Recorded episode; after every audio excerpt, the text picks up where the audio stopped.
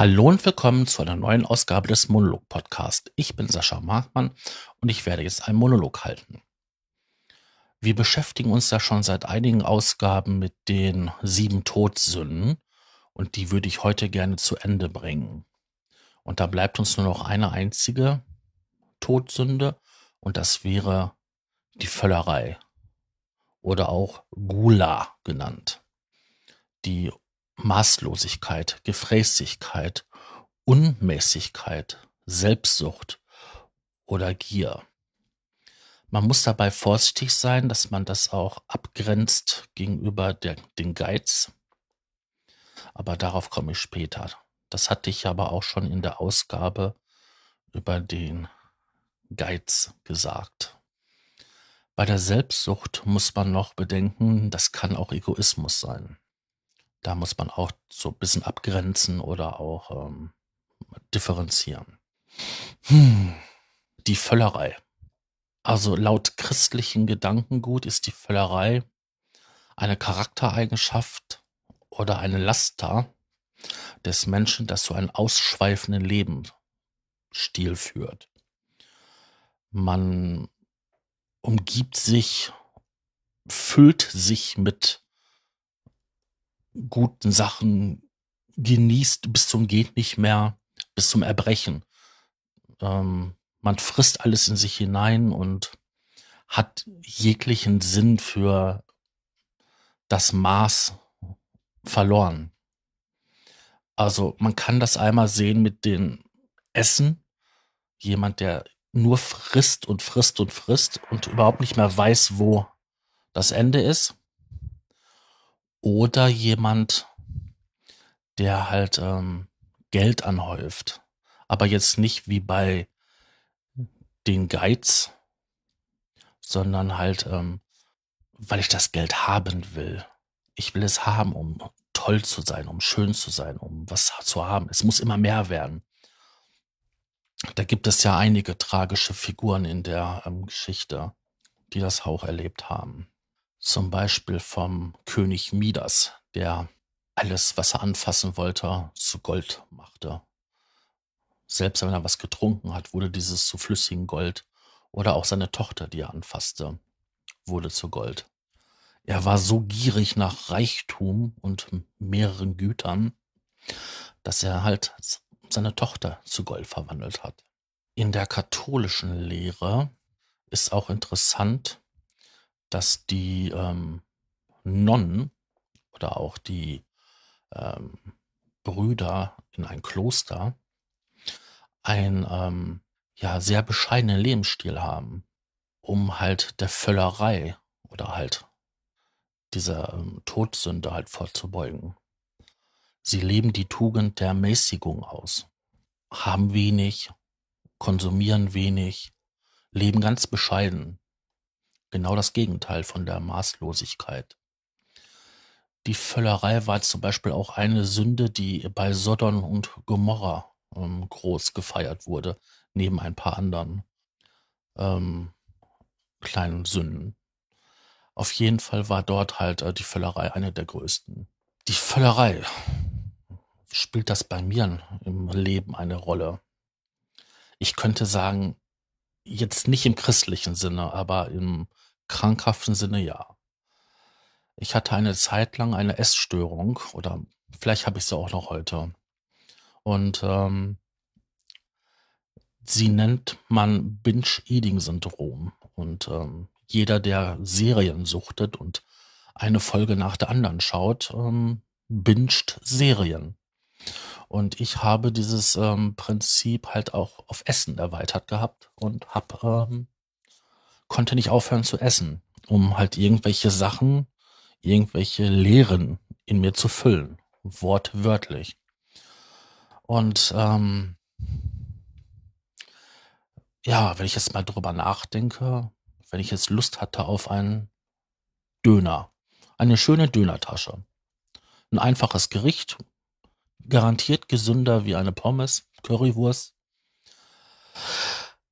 führte dazu, dass ich bestimmt mit einer Pommes Currywurst, eine Dönertasche und noch vielleicht ein Lammertschuh herauskam aus dieser ähm, Pommesbude, Dönerbude oder wie man sie auch nennen möchte. Hm. Das wurde auch alles gegessen. Ähm, ich bin da nicht stolz drauf, weil ähm, das hat ja halt seine Konsequenzen. Gesundheitlicher Natur und auch ähm, physischer Natur. Sonst würde ich sagen, verbindet mich mit der Völlerei, mit der Gier gar nichts so wirklich. Es gibt schon ein paar Sachen, die ich gerne hätte, wo ich Wünsche halt habe. Aber ich glaube, das ist auch wichtig, dass man das ähm, ja hat. Das treibt ja auch den Menschen an, um Veränderungen zu haben, um halt mehr aus sich zu machen, um halt mehr zu erreichen. Also ich würde jetzt nicht sagen, dass das jetzt Gier oder Unmäßigkeit wäre. Aber ich hätte zum Beispiel gerne einen neuen Computer, der ein bisschen schneller ist. Mit einer besseren Grafikkarte für bestimmte Berechnungen, wenn ich die Videos schneide. Oder für Livestream, dass dort halt Reserven sind für die Codierung der ähm, Videodateien oder der Videodaten. Ähm, dass das einfach alles besser in Echtzeit funktioniert und nicht so große Latenzen da sind oder Abbrüche. Ähm, ich hätte gerne einen neuen Synthesizer. Da gibt es einen, aber der ist so teuer, ähm, da werde ich wohl länger drauf sparen müssen. Und da sehe ich jetzt so manche Zusammenhänge. Also ich muss mich dann halt in Mäßigung üben, damit ich mir später was kaufen kann. Also das hat gar nicht so viel damit zu tun. Bis auf meine Essstörung habe ich mit Völlerei nichts am Hut. Ich lebe auch so im Großen und Ganzen ein sehr bescheidenes Leben. Ich habe keine große Wohnung. Okay, zurzeit schon. Die war mal für drei Leute. Jetzt wohne ich da allein, aber das auch nicht mehr so lange, wie ich vermute. Hm. Ich gebe nicht viel Geld aus. Ich leiste mir nicht groß irgendetwelche Reichtümer. Ich schöffel nicht irgendwelche ähm, unnützen Sachen um mich herum. Nee. Also maßlos bin ich überhaupt nicht. Nur Wünsche, die habe ich hin und wieder. Und da kann ich gerne auch mal in meinen Kopf übertreiben. Vielleicht bin ich dann doch maßlos. Wenn ich mir vorstelle, wie das so ist, so einen richtig neuen, schicken Intel-Prozessor zu haben mit, ähm, sagen wir mal, 32 Kernen und der richtig schön Power hat und in Echtzeit die ganzen Daten kodiert und umkodiert. Ja, das hätte ich schon gerne. Aber ich weiß auch, dass ich das höchstwahrscheinlich in diesem Leben nicht besitzen werde. Ist das für mich schlimm? Nein. Das ist ähm, okay. Ich weiß, andere können sich das erlauben. Ich nicht. Und das ist für mich in Ordnung. Ich hatte nachgeschaut zu den Synonymen für Völlerei. Äh, es tauchen da nur Sachen auf wie Gelage, Orgie, Festgelage, Schlemmerei, Festerei, Schmaus, Schmauserei, oder, interessant medizinisch, Fehlernährung. Ja, ansonsten Trinkgelage, Gelage, Besäufnis. Also schon viele, die auch negativ besetzt sind. Also Völlerei ist in unserem Sprachgebrauch gar nicht so gut besetzt. Aber da war ja noch die Sache mit dem Egoismus, der Selbstsucht. Wie hat man das denn jetzt zu verstehen? Der Duden beschreibt Egoismus als Ich-Bezogenheit, Ich-Sucht oder Eigenliebe, sprich Selbstsucht. Und das sind Handlungsweisen, die die einzigste, ja, den einzigsten Antrieb haben, den eigenen Vorteil mh, hm, zu bekommen. Ich sehe das zum Beispiel an meinem Neffen.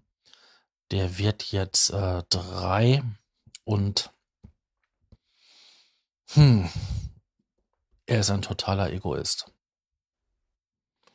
Also das beste Beispiel war, da sind meine Schwester meine Mutter ähm, einkaufen gewesen und er hatte sich so eine Tüte Pringles, Dose Pringles ausgesucht, so Stapelchips und ähm, war die dann an Essen und, wie, und gab auch ab. Aber diese Stücke waren so groß, so mikro winzig klein, dass man das hätte nicht mehr so als Stapelchip definieren können. Erst wie er selber satt war, da hat er dann auch ganze oder auch größere Stücke abgegeben. Und da fand, das fand ich so interessant und so bildhaft für Egoismus. Erstmal an mich denken und wenn bei mir gut ist, dann könnte man ja mal drüber nachdenken, ob man den anderen mal was gibt. Aber ich glaube, das ist auch etwas, was sehr tief in uns Menschen äh, verankert ist. Ich weiß, wenn er jetzt älter wird, dann wird er zu jemandem, der nicht mehr so egoistisch ist, sondern jemand, der halt Gleichheit und Gerechtigkeit gern hat. Und wenn er wieder älter ist, dann differenziert er wieder mehr und dann versteht er auch, dass nicht alle Menschen gleich sein können, sondern dass der eine, der viel getan hat, vielleicht ein bisschen mehr bekommt als derjenige, der gar nichts getan hat. Nur um mal klarzustellen, dass mein Neffe jetzt kein Egoist ist, sondern entwicklungstechnisch gesehen schon, aber das ist normal. Hm.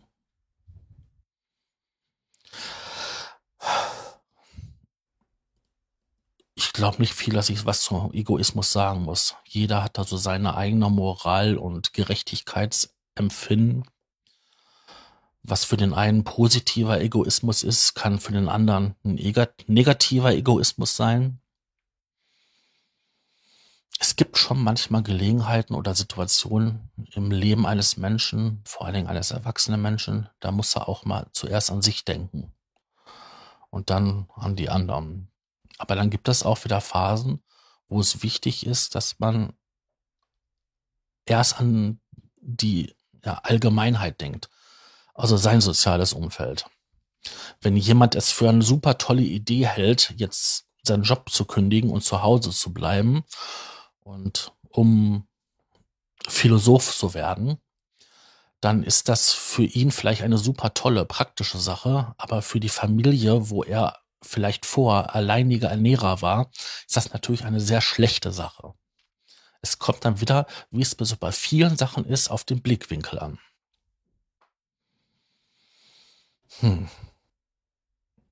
So viel zur Abgrenzung nochmal des Egoismus zur Völlerei. Hm. Da bleibt mir ja nur noch das Zitat. Und das ist mal wieder von Helmut Glas. Völlerei ist der Feind der Genussfähigkeit. Und das ist, ja, passend. Ich kann nur eins sagen, wie ich damals diese Fressattacken hatte.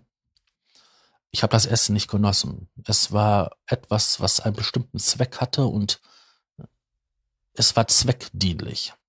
Es war aber kein Genuss. Und danach die Bauchschmerzen waren auch keine Freude. Hm. Das sollte man sacken lassen. Im wahrsten Sinne des Wortes. Ja, dann sag ich mal Danke fürs Zuhören und würde mich freuen, wenn ihr das nächste Mal wieder dabei seid zu einer neuen Ausgabe des Monolog Podcast. Und sage Tschüss, euer Sascha.